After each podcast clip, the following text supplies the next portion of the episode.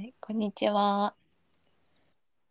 えーこれは脱成長という概念について勉強している庄司くんと私春がおしゃべりするポッドキャストです。えー前回から引き続き今回は暮らしのアナキズム松村慶一郎さん著を読んだ感想をお話ししていきたいと思います。よろしくお願いします。よろしくお願いします。はい。今回は第2章ですね。第2章のタイトルが生活者のアナキズムでした。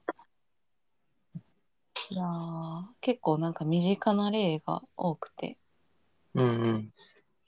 結構あ確かにああいう時無政府状態と言われればそうかもみたいな結構納得感があった印象ですが私があのこれすげえなとかああわかるわかるみたいなの線引いたところを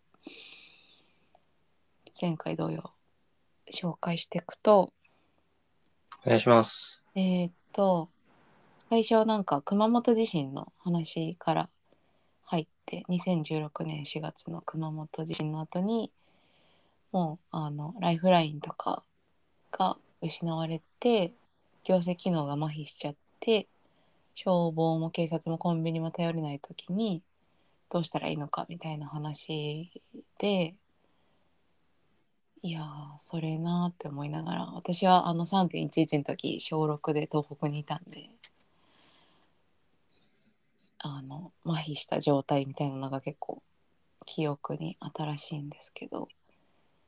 でそこで線引いたのが頼りになるのは隣にいる普通の人だった。不測の事態を打開する鍵は大きな組織ではなく小さなつながりにある。っていうのが最初の線を引いたとこで。いやそうそうだよねって思いながら読みました。そうね。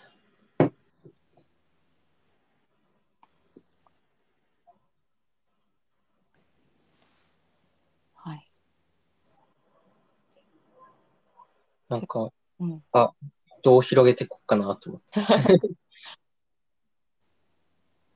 まあ特になければ次に行ってもいいしなんか、この本読んでると、そうだなーって、そうだよなって思わされる。一方で、うんうん。なんか、結局、そういう隣の人とのつながりも大事だよねっていう結論に至って、うん。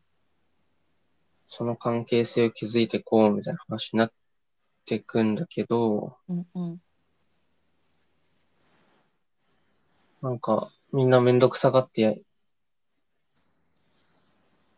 やらないだろうなって思う気持ちもあって、うん。なんか、そういう状態にならないと、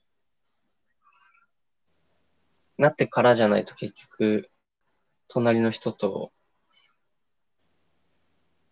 どうこうしようみたいな、なん、なんかなんないんだろうなっていう、こうなんか、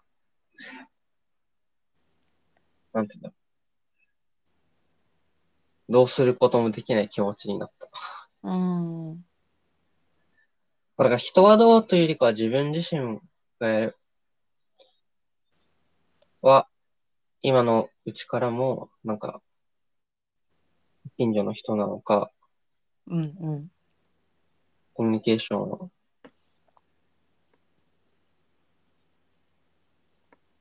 取っておこうとか思えばいいのかなとか、うんうんうん。は、思うんだけど、うんうん。なかなかこう、周りの人にも、ね、これ大切だよね、みたいなのを伝えるのって難しいよな、とか、うん。もやもや考えてました。はいはいはい。いやー今のを聞きながらなんか私がその3.11の時どういう風に周りの人と協力してたかなみたいなのを思い出してたんだけど多分なんか私マンションに住んでてまあまあ、100, 100世帯ぐらいいるマンション。に住んでて当時小学生で小学校が結構子供地区地区のつながりみたいなのをうんうん。意識してる小学校だったなって思っててなんか集団下校とか地区ごとのイベントとかが結構あったりしてあとはなんか小学校の時にスポ少みたいななんか放課後にスポーツする組織うん。バスケとかしてたんだけどそこでうん。なんか会った人も偶然同じマンションに住んでてみたいな、まあ、マンションが一緒っていうだけで知り合いになる人はあんまりま稀で、まあ、親同士はあったのかもしれないけど親同士っていうか親の世代同士はうん。知り合い同士になった人もいるかもだけどやっぱなんか強制的に入れられる組織コミュニティみたいなのが結構重要だったんだなって今聞きながら思ったね小学校の人たちで「ああ何々ちゃん」みたいなのが分かんないと、うん。うん、隣同士ぐらいは挨拶して顔見知りだけどうん。って感じだね。それは、その、普段？それともなんか、その、3.11の時、痛感した？うーんと、と、隣同士は、あの、震災がなくても、うん。あの、まあ、あったら喋るぐらい。でたまになんか、どっか帰ったらお土産あげに行くみたいな感じをもともとやってて、うんうん。で、震災の時にすごい、あ、助け合ってるなみたいな感覚があっあ、そうなんだ。うん、のはあの小学校でつながってた人たちの方が強くあったなって感じ。いわゆる、そこから避難所とかに移ったりとかは、はるちゃんはしてないんだ。うんね、うん1日目の夜だけ行って、うんうん。でも結構環境がね全然寝れないしああ、体操のマットみたいなのにあれね。あの体頭が育館出たらいいなぐらいの感じわあ、なるほど。それにみんな頭乗せてるみたいな。一人で使えないもんね。うんうんそうそうそう。まあ子供は乗れるかなぐらい。あるだけ全部引いて底冷えしないようにしてみたいわあ、なでもずっとラジオとかついてるしなんかうん。電気とかは止まってたからあの懐中電灯が常についてるみたいな感じだし。で、うん。幸いあの自分の家がなんか住めない状態ではない。ハード的に。まあ、水か道とか、あ水道はねその電気が止まってたからあのマンションのさ上まで組み上げる電気のシステムみたいなのが止まってて。そうだよね。2週間ぐらい止まってたかな？1週間？覚えてないけど1週間は少なくとも止まってた。電気も。でもなんか知らない人とずっといるよりかは家帰ろっかみたいになってうん。帰って掃除して最低限暮らせるようにしたみたいな感じだね。お手洗いの時だけは、じゃあ、なんか、どこか仮設トイレとか？ああお手洗いはなんか偶然風呂水を溜めっぱなしにしててなるほど。そうマジで奇跡だなって思うんだけどでトイレしたら風呂水をわーっていあの桶とかで入れてうん。あと流れるああ、それは、ギリ、それはいいのか。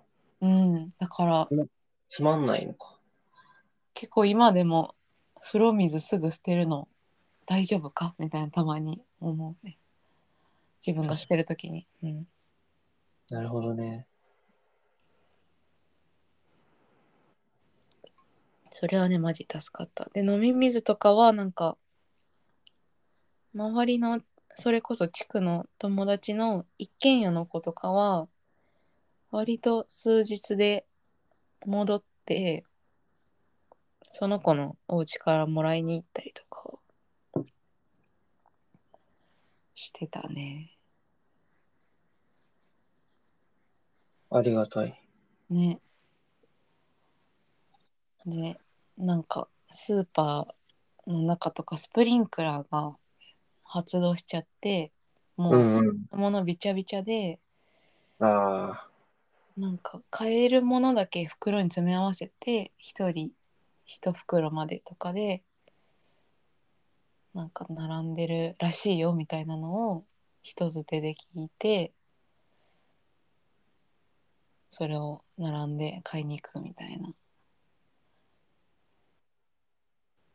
でその並んでる間にあそこには卵売ってるらしいよとかうん。ここ行くとあれあるらしいよみたいな情報交換をし知らない人だけどみたいなことをしてたねすいません。だいぶ話がそれてしまいました。はいっていうのをなんかね踏まえるとマジでも、小さな大事うん、実感を持って、小さなつながりを感じてきたっていううんうん感じだよね。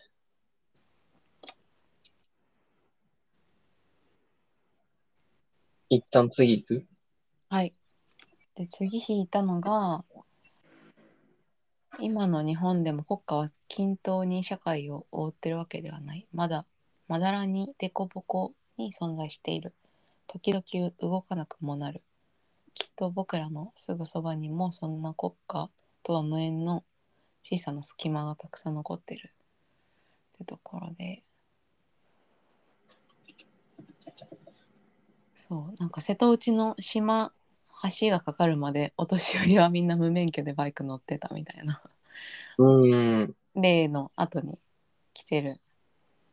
同じ説の中の話なんだけど。いや無政府状態のとこあるあるんだみたいな気持ちでここは引きましたね。おもろいよね。もうでもないんじゃない？いやあると思うよ全然。あるのかな？うん。瀬戸内の島とか結構私行ったことあって。うん。うんマジマジでそうって感じだった。そうなんだ。まあそうさすがにあの橋がつながってるところはそう割とちゃんと 警察の目があるんだけどマジで人口10人みたいな島は ね捕まえようがないからさ。私ないと生きていけないから乗りなみたいな感じで全然バイクを勧められたりしてたね。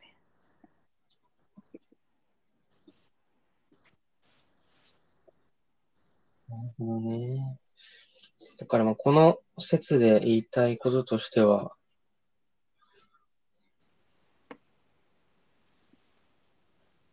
大きな組織、具体的に行政とかの機能、警察とか消防も完璧じゃないんだよ。うんうんうん。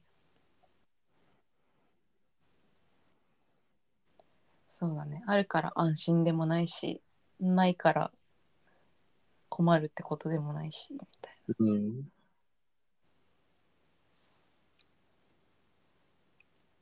ていうのとあと次は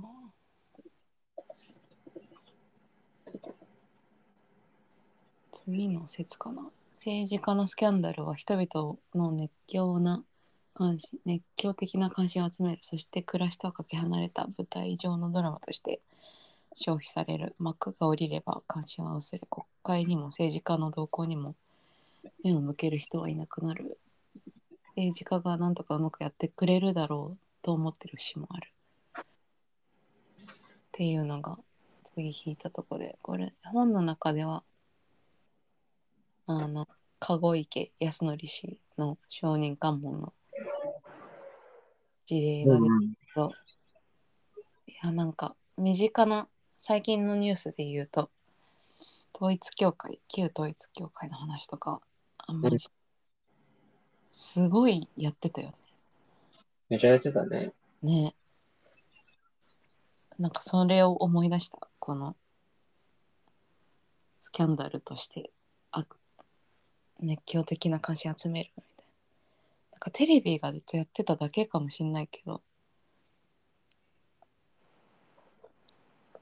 にしても取り上げ方がなんか異常なほどだったよね。でそれをなんかドラマと消費ドラマとして消費してたなっていう感覚もあるし。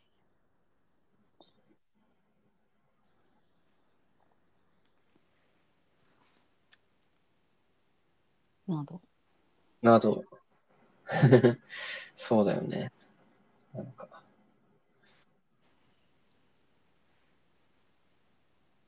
うん。この、あどうぞどうぞ。この説だとそんぐらい？そうだね。線があるのはここですね。それを出してきたのは、政治って本当はそれだけじゃないよね。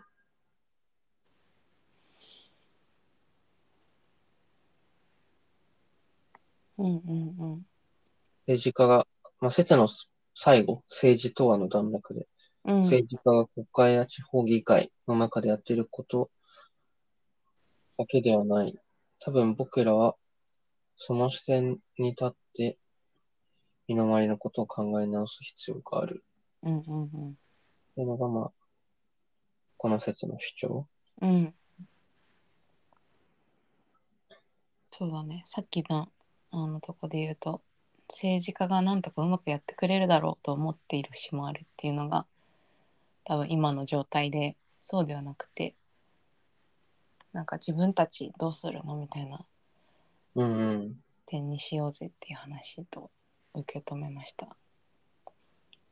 そうっすね。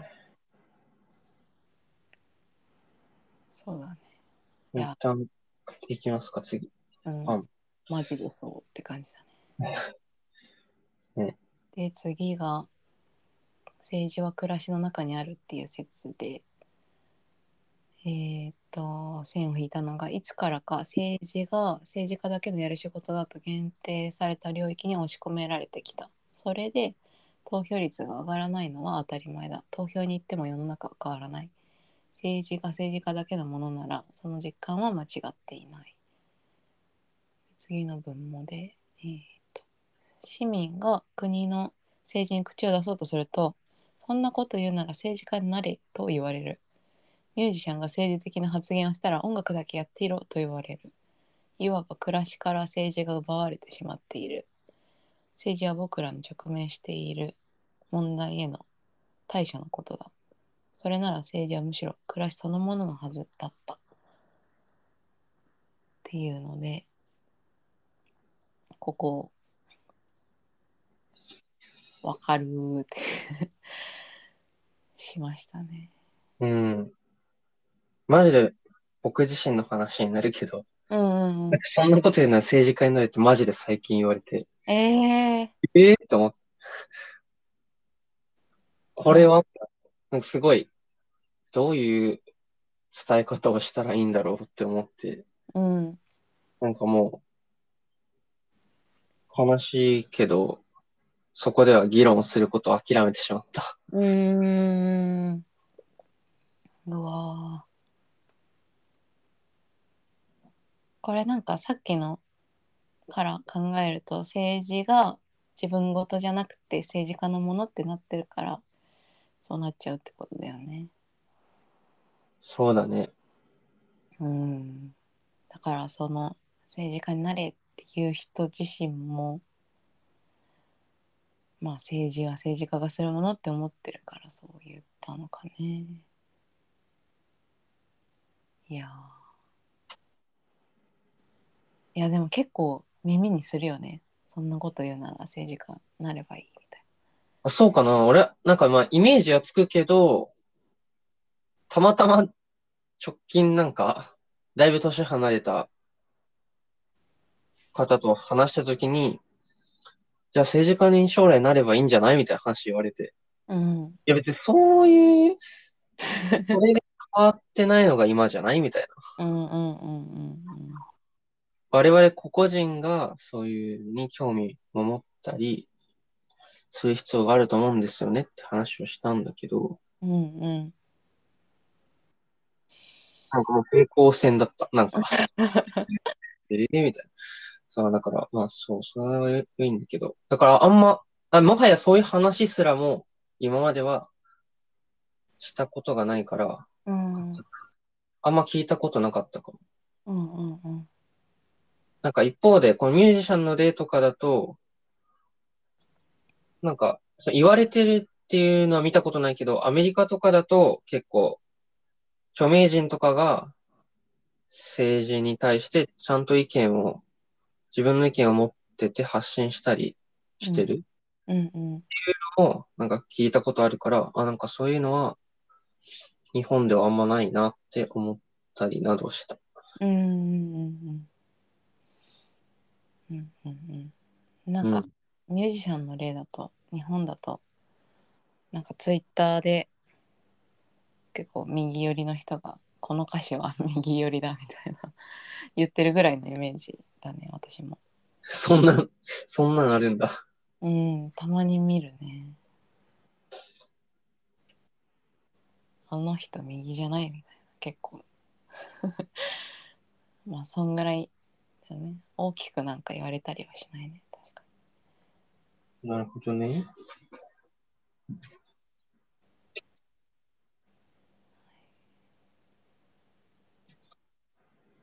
で次引いたのがどんな時代も生活者が社会を支えてきた。政治や大企業の経営者が世の中を動かしているわけではない。彼らがやっているのは政治でも経済でもない。それらは生活の中にある。そんな自覚を持てなくなったことがこの社会の機能麻痺に陥っている一因なのではないか。そのことパンデミックでも突きつけられたっていう説の最後の一文。うんうんうん。そうだね。を引きました。はい。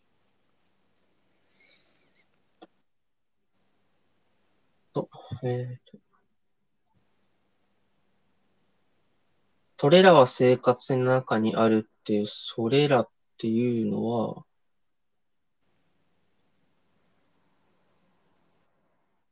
どんな時代も生活者が社会を支えてきたあ政治が？って思ったんだけど、彼らがやっているのは政治でも、あ、まあでも政治でいいのか。政治とか経済っていうのが生活の中にあるよっていうことか。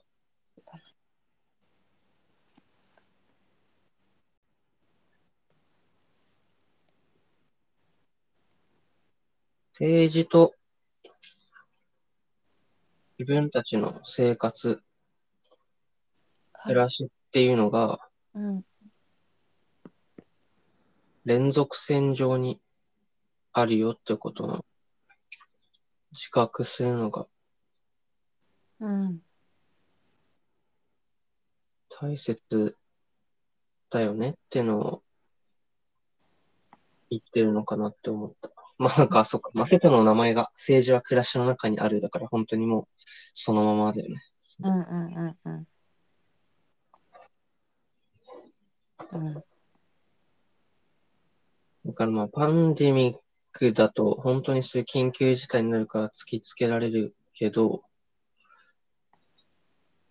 普段からそれを自覚できるのが、まあ、理想な状態。そうだね。うん。いや、これが当たり前って思っちゃうもんね。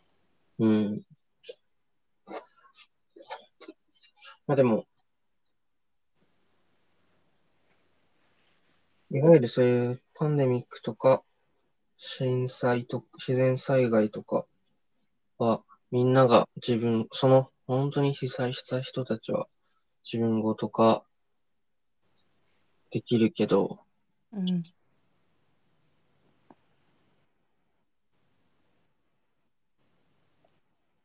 最近だと、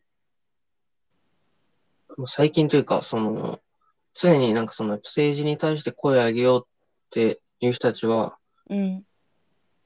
何か今の状態に満足できない？うん。なんていうのから声を上げてて、そういう人たちは多分生活の中に政治がある。そうだね。その、えっ、と、なんていうんだっけ、あの、投票を集めるやつ。署名？パブリックコメント、パブコメとか？あ、署名とか、署名一緒か。あるね。あれとかはそれ、そういう生活の中にあるなって思う人たちなんじゃないかな。そこまで言語化してるかどうか抜きにして、うんうんうん。なんか、まあ、どう、えっ、と、夫婦別姓の話とか、うんうん同性婚の話とか、うん。うん。もうまさにね、明日の暮らしだもんね。そうそうそう、そういうこと？。うんうんうん。そうだね。あと、ちょっと薬の名前忘れちゃった。中絶するためのアフターピル。アフターピルか。そうそう、とか、の市販かね。うんうんうん、そうだね。自分のなんか、ね、生活の中でなんでこれができないのっていうのが結構政治の違和感を持つきっかけになりやすいってことだよね。うん、その震災とか災害以外だと声を上げていくにはそういうなんか自分の困りみたいなのがあるってことだよね。うん、それはあると思うわ。そうですね。うんうん。で、まあ、その中でも、じゃあパンデミックがどんなことを突きつけてくれたのかの説いきますかうんうん。どんなところ、はるちゃんが引いたのかな？ここは、えっ、と、世界各国で新型コロナウイルスを封じ込める政策が進められ、改めて国家の役割がクローズアップされた。強権的な手段を使って厳格なロックダウンをできる国家体制の方が良いのではないか。明確な方針を打ち出すリーダーシップのある政治指導者がいないとダメなのではないか。そうした強い国家への期待とそれへの警戒心が広がった。ところがまず引いたとこで。うん。なんかね日本はロックダウンしなかった結局。けどニューヨークとかロンドンうん、とか、まあ先進国は割とロックダウンしてたしいいの？みたいな気持ちが あったと同時にいやそこまで制限されなくて助かったわみたいな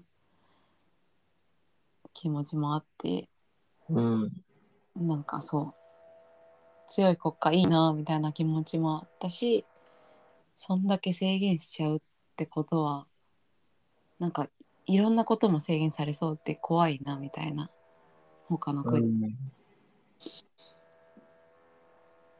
ていうのは自分の共感としてめっちゃあったなと思って弾きました。確かにね。まさに、そういう、なんか他の国はロックダウンしてるのにみたいな伝え方あったと思うんだよね。うんうんうん。同調圧力じゃないけどねみんなやってるから日本もやった方がいいんじゃないの？みたいな。うん。でもあったし。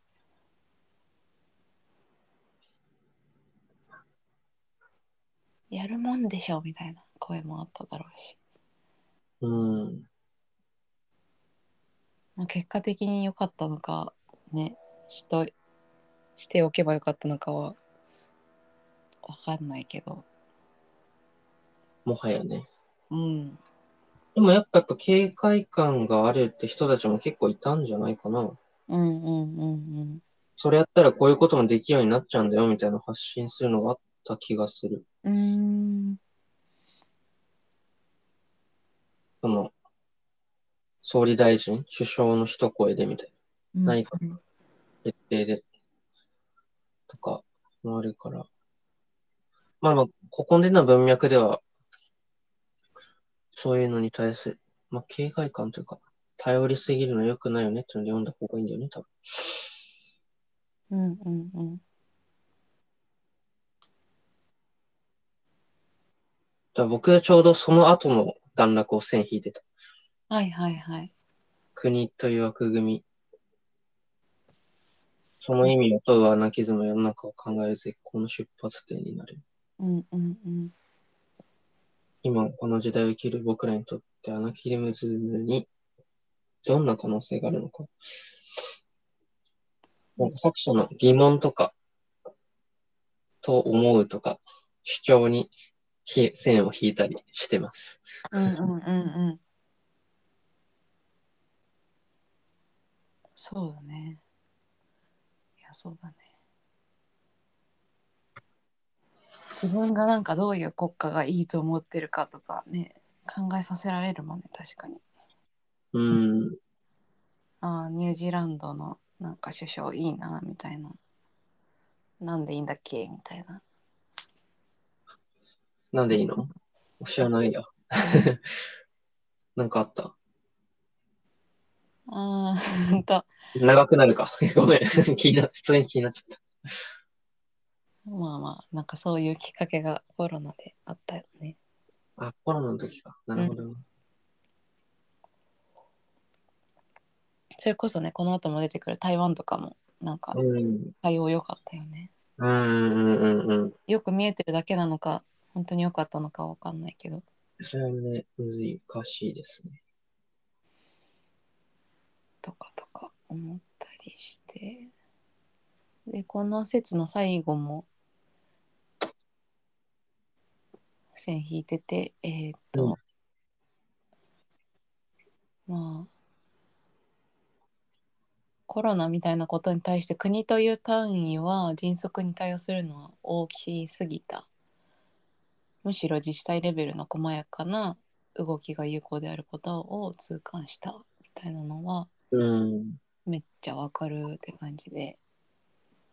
問題に対処するときに国家という機能が万能ではない。そして国家が機能するためには現場で一人一人が問題を感じ取り自分で考えて動ける自由さが欠かせない。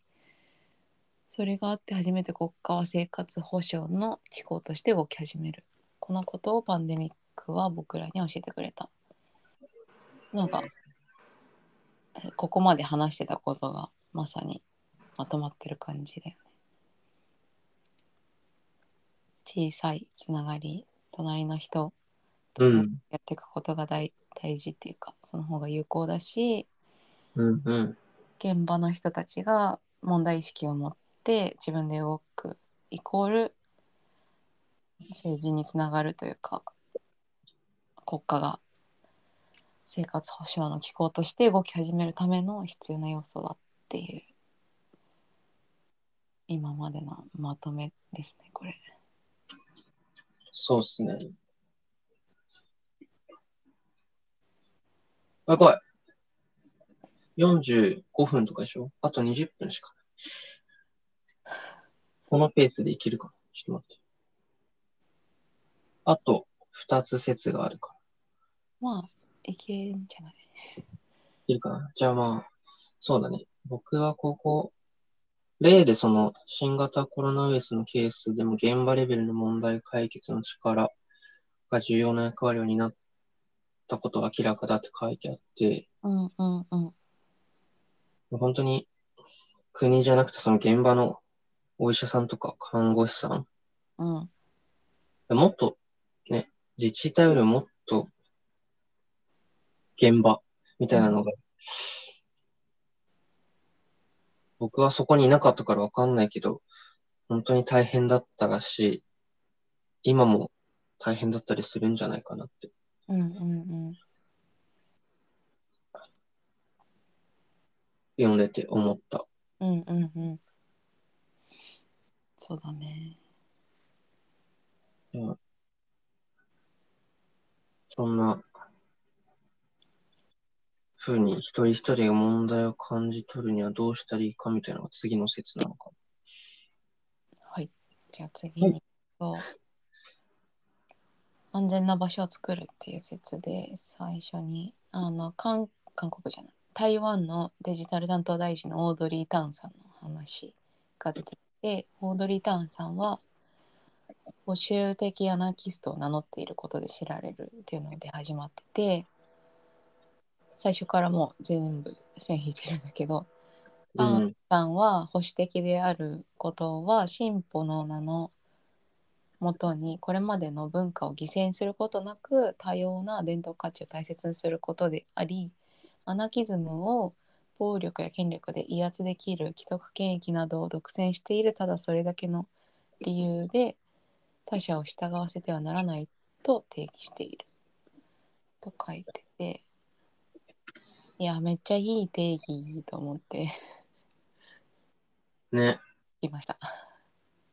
うんうんうん。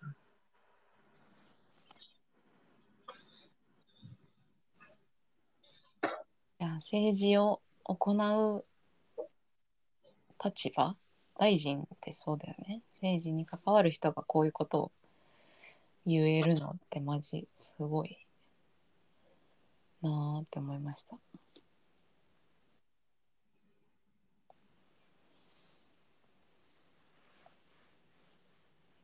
私なんかなんか今の聞いて、うん。あどうぞどうぞ。この人のちょ書籍書書から引っ張ってきてるから、うんうんって考えると、なんかもしかしたら日本の政治家、安倍さんとかそういう本結構出してたりするんだけど、そういうの読むと意外と、この人なりの価値観とかはさすがに定義してたり、まあでもアナキズムについて触れてるかっていうとそうか。そんなことはないのかな。うん わかんないけどねあ、まあ、そうか。確かに。そうね。日本の人の発信に触れてないから確かにうん。わかんないけど、でもね大臣がアナキズム賛成みたいな言ってるのすげえってい面白いよね。うね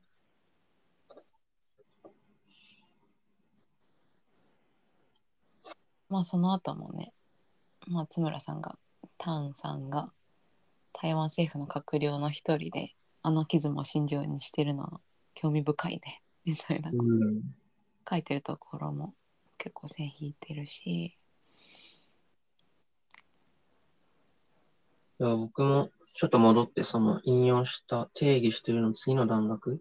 うんうん様々に異なる価値観が混然としていて、一つの正しさが押し付けられることはない、強制から解放されたアナキズム。それが実現するには、誰もが安全だと感じる居場所が必要だ。この理想を掲げられるのはすごいなと思って。うーん。やばいね。いいなぁってなる。してで、まあ、だから、それ、じゃあどうして考えるのっていう、ふうになるのがいい状態なのかな。うーんどうして考えるの？っていうのは？その、要は、炭酸は、まず理想、こういうのが安全だとかん、アナキズムっていうのが実現するには、誰もが今安全だって感じる居場所が必要だ。かうんうんで、まずは多分みんなにそれ共感してもらって、でもじゃあ、一つの正しさが押し付けられることのない、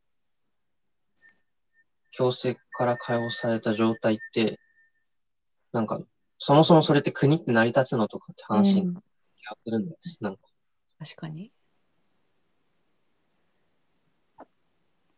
確かな。んか例えば、じゃあ税金を払えませんとか、になうんうんうん今なんかその払うのはもう絶対なわけじゃん。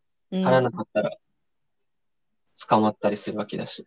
うんうんとか、まあ、超極端な例だけど、そういうところとか、も含めて、なんか、どうしたらじゃあどうしたらいいんだろうねってみんなでその考えられる場とか、うんうんディスカッションすることをなんか生み出す、なんか問いかけが重要なのかなって思った。うんうんうん要は、今は、なんか政治家がこれやりますって言って、勝手にやってくれるみたいな。うんうんうん政治家が政治家だけのものになっているけど、そうじゃなくて、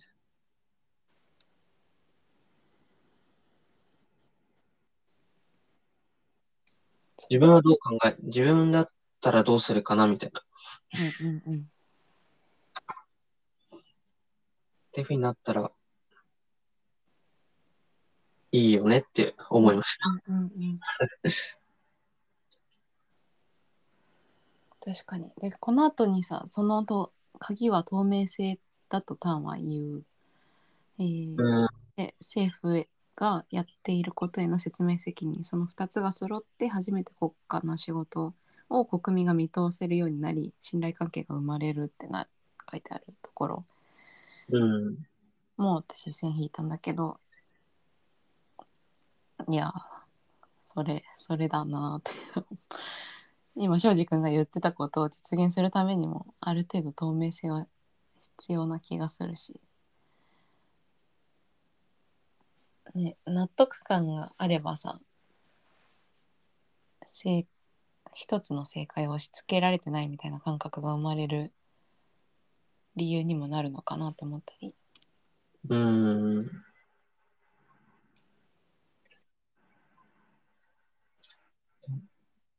そうね、これあると、えっと、今聞いてて、一方で、なんかその、自分自身も、えっと、そんなに政治に対してアクセスしてないなって感覚が僕はあって、うんそもそも、いや、なんか実は透明かつ説明責任も果たしてるんじゃないかくらいの感覚。なんか、なんか、この前、ネットで、その、国会の議論うん。が文字起こしされてるのを見たんだよね。うんうんうん。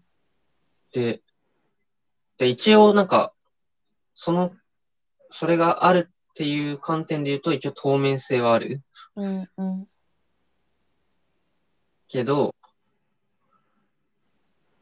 本当に文字起こししただけで、うんめっちゃ横の、なんかあの、なんていうの？スライドするバーがめっちゃちっちゃい。超長いの。うんうんうんめっちゃ見にくいんだけど、だから、だ説明責任を果たしてるっちゃ果たしてるし、うんなんか、それを分かりやすくまとめてないって考えれば、いや、わかんない。まとめてたのかもしれないんだけど、うんさすがにまとめてるかな。だから、アクセスの悪さっていうのはある気はする。うんうんうん。そうだね。あるね。うん。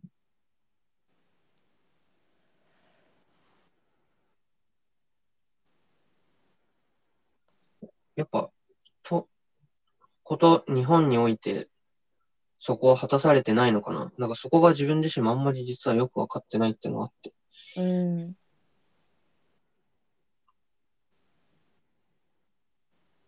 そうだね。どうなんだろうね。そう。なんかそこは実はちゃんとわかってないなってのがわかった。うんうんうんうん。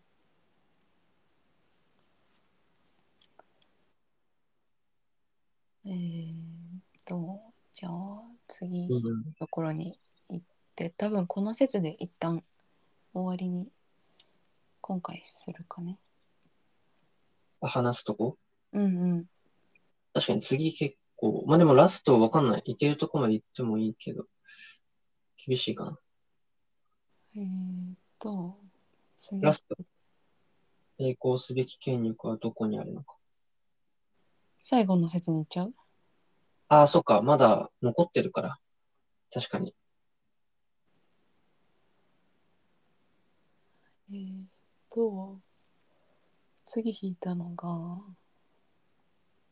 あの、スコットさんのアナキズムに書いた本の冒頭でこう述べられているっていうとこの後で、本当はもっと早く気づくべきだったが、成功した主な革命は実質的に全て打ち倒した国家よりもさらに強権的な国家を創出して終わることがようやく分かってきた。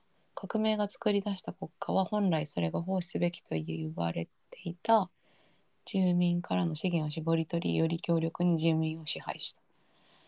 とこでアナキズムのイメージが変わったみたいな話が前の話でもあったと思うんだけどうんうん。これも結構イメージが変わる文章だったなって感じでああ、うんうんうん。なんか従来のイメージは本当国家を打ち倒して新しいのを作ろうみたいな感じだったけどそれだとうまくいかないよって言ってる人がいるっていうのはうん。いやー知れてよかったですねって感じ。そうっすね。僕はもはや、英単語、ターゲットに書いてあるアナキスト、うん。アナキズムとかの訳語でしか知らない単語だったから、うん。なんか、もはや、そんなにイメージとかもなくて、なんか無政府状態のとかって、うん。うん。単語帳には書いてあるんだけど、そのイメージが、まあ、あったから、う、そう、なるほどっていうふうに僕も読んでました。うん。うん。うん。だから、一章で言ってた、この鶴見俊介さんがうん。言ってた、えっ、と、権力に権力による強制なしに人類、人間が互いに助け合って生きていくことを理想とする思想とか、今回の説の、その、えっ、と、オードリー・タンさんの暴力や権力で威圧できる既得権益などを独占しているただそれだけの理由で他者を従わせてはならないうん。うん。とか、そこら辺が、まあ、本書の、で主張したいアナキズムなんだろうね。うん。うん。うん。そうだね。今、既存のものをぶっ倒すぞではなく、うん。うん。うん。うん。っ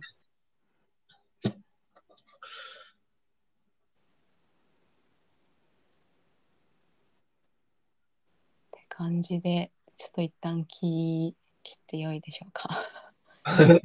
そうですね。ちょっと待って。この説だけはすっきりする。そんなもんか。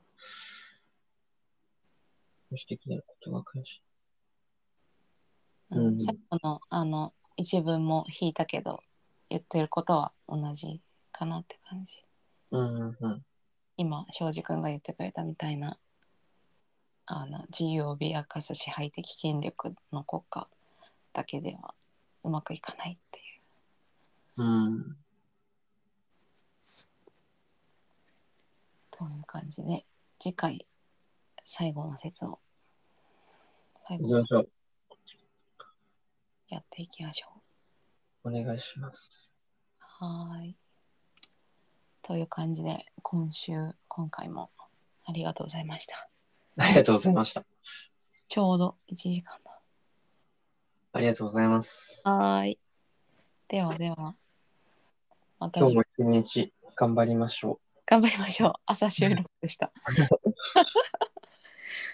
じゃあねう。いってらっしゃい。ー。はーい。行ってきます。